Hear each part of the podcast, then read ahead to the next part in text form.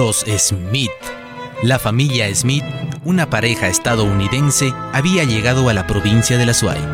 Mucho les habían contado sobre los paisajes y sobre la cultura. Ellos, al estar recién casados, decidieron salir a explorar el mundo. Uno de sus destinos fue el Ecuador. Benjamin Smith era un hombre de negocios, pero además era muy aventurero. Acá había traído un equipo muy sofisticado para la época, muchas cámaras y hasta un traje de buzo lo acompañaban, pues se había propuesto hacer lo que nunca antes había hecho. Benjamin era un señor flaco y muy rubio. Sus ojos eran azules. Por su gran talla, toda la gente de Cuenca lo miraba como un gigante. Bella Smith, en cambio, era una mujer muy normal. Era profesora de español en Estados Unidos y le encantaba viajar con el loco de su esposo. No era tan alta como él, y sus ojos eran de color del tocté. Siempre andaba de preguntona. Así fue como llegaron a San Joaquín, de donde les habían recomendado sus paisajes y sus frescas verduras. En San Joaquín hablaron con sus habitantes les preguntaron todo acerca de sus huertos y sobre el arte de la cestería en duda.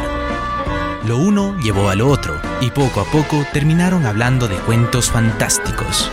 Los Smith estaban sorprendidos con la historia de la huaca y sus mazorcas de oro. Les fascinaba la idea de poder comprobar la veracidad de todas esas increíbles leyendas. Uno de los curiosos que llegó a conversar con estos extranjeros fue Don José, de forma pícara intentaba hablar inglés y no hacía más que provocar la risa de sus vecinos. Después de bromear un poco, se puso más serio. A ver, gringuitos, les voy a contar la historia del tesoro del Cajas, dijo don José sentándose en un banco viejo. Empezó a explicar de un antiguo cargamento de oro que fue extraviado a propósito en una de las lagunas. Dijo que los dueños del botín se deshicieron de él porque estaba maldito Siempre que lo dejaban en algún lado, el botín regresaba intacto y por sí solo. Atemorizados, los dueños decidieron poner el oro en un cofre y depositarlo en una de las lagunas, logrando por fin deshacerse de esa pesada maldición.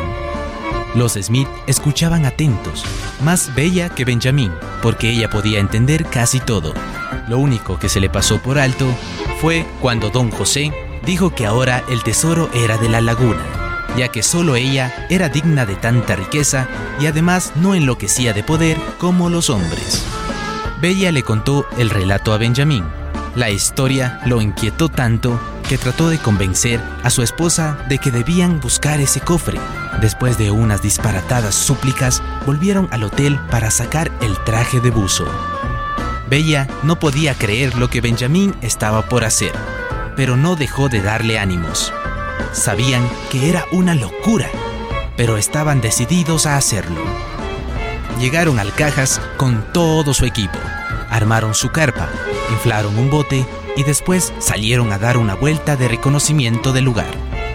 El aire era un tanto espeso porque tenía mucha pureza. Se notaba en la cara de Benjamín que adoraba ese lugar y Belia sentía una paz inexplicable. Sin embargo, este apacible momento duró menos de lo pensado. Benjamín, de tanto entusiasmo, fue corriendo a ponerse el traje de buzo mientras Bella se quitaba los zapatos con la intención de meter los pies en la laguna. De tan fría que estaba el agua, apenas la tocaron sus pies que ya eran blancos, se pusieron transparentes. Ella los sacó de inmediato y se incorporó a buscar a su esposo, pero solo encontró un extraño personaje con un traje negro era Benjamín con ese traje fachoso. De inmediato subieron al bote, remaron un poco hasta que Benjamín pudo sumergir una cámara y sacar fotos bajo el agua. Así pasaron, cerca de una hora, hasta que llegaron al centro de esa enorme laguna. Ahí, el viento empezó a soplar y los llevaba de un lado a otro. Para su suerte, el cielo pronto se despejó y un rayo de sol resplandeció en la laguna. Al fondo, entre las aguas, se miraba un destello. Benjamín no lo dudó. Enseguida se acomodó con sus tanques de oxígeno y se echó al agua. Belia En su idioma le gritó que tenga cuidado. Pasaron cerca de cinco minutos cuando Benjamín salió del agua con un espejo entre las manos. El destello no era más que el reflejo del mismo sol. Después de subirse al bote y de sentirse derrotado, Bella le dijo que no se preocupe, que se trataba solo de una leyenda. Benjamín no aceptó esa justificación y siguió navegando. En un punto, la corriente estaba dividida y llevó al bote contra una roca. No era una roca grande, pero el bote no podía moverse. Algo estaba trayendo desde abajo. Benjamín se metió al agua y vio cómo las algas habían enredado parte del bote. Agarró una navaja y se sumergió hasta el fondo. Bella no creía que se podía demorar tanto, pero los minutos seguían pasando y Benjamín no salía. De pronto, el bote empezó a moverse. Bella estaba preocupada a unos 10 metros del bote, logró observar una mano que saliendo del agua sostenía un pequeño cofre. Benjamín, con gritos de júbilo, llegó a la orilla. Se quitó los tanques, abrió el cofre y encontró las monedas de oro. Sus ojos se abrieron tanto como los de un señor loco. Le dijo a Bella que debía recoger todas las cosas y que en ese mismo instante se iban al hotel. Ella no creía lo que pasaba y empezó a sentir nervios. Le dijo a su esposo que lo mejor era dejar el cofre en la laguna, pero él la ignoró. Subió las cosas al auto que habían rentado y enseguida iniciaron su descenso a la ciudad.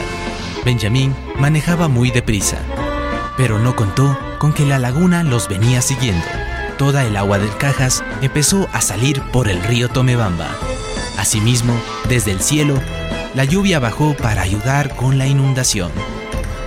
Era tanta el agua que bajaba por el río que muchos de los puentes iban cayendo uno por uno. Los Smith habían llegado al puente del Vado. Ahí alcanzaron a ver una ola gigante que venía desde arriba. Por el caos, mucha gente había dejado sus carros abandonados. Ellos, del susto, bajaron del auto y salieron corriendo para salvarse y alcanzaron a ver cómo el agua se llevaba todo ese puente. Y junto a él iba el carro y junto al carro iba el tesoro. Los gringuitos se quedaron con la boca abierta al ver cómo calmaba el río y cambiaba su dirección. Ahora, en lugar de que el agua baje para la ciudad, esta iba hacia arriba, regresando el tesoro al lugar al que le pertenecía.